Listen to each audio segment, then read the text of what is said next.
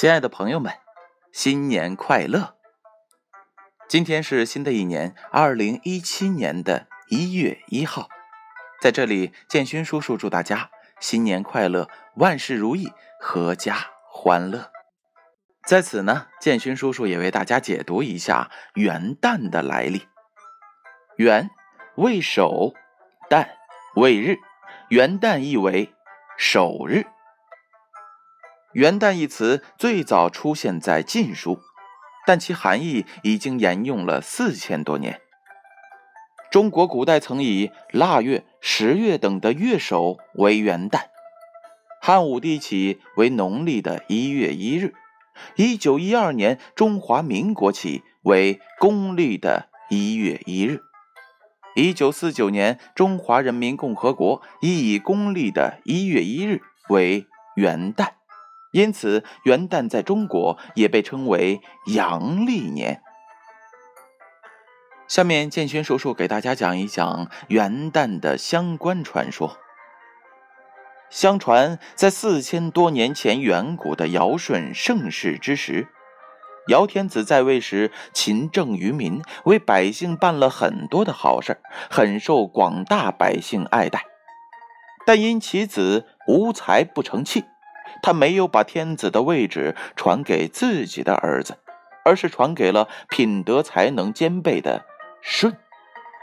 尧对舜说：“你今后一定要把地位传教好，待我死后也可安心瞑目了。”后来，舜把地位传给了治水有功的禹。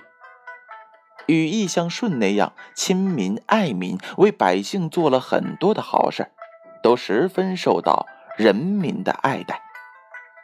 后来人们把尧死后，舜帝祭祀天地和先帝尧的那一天，当做一年的开始之日，把正月一日称之为元旦或元正，这就是古代的元旦。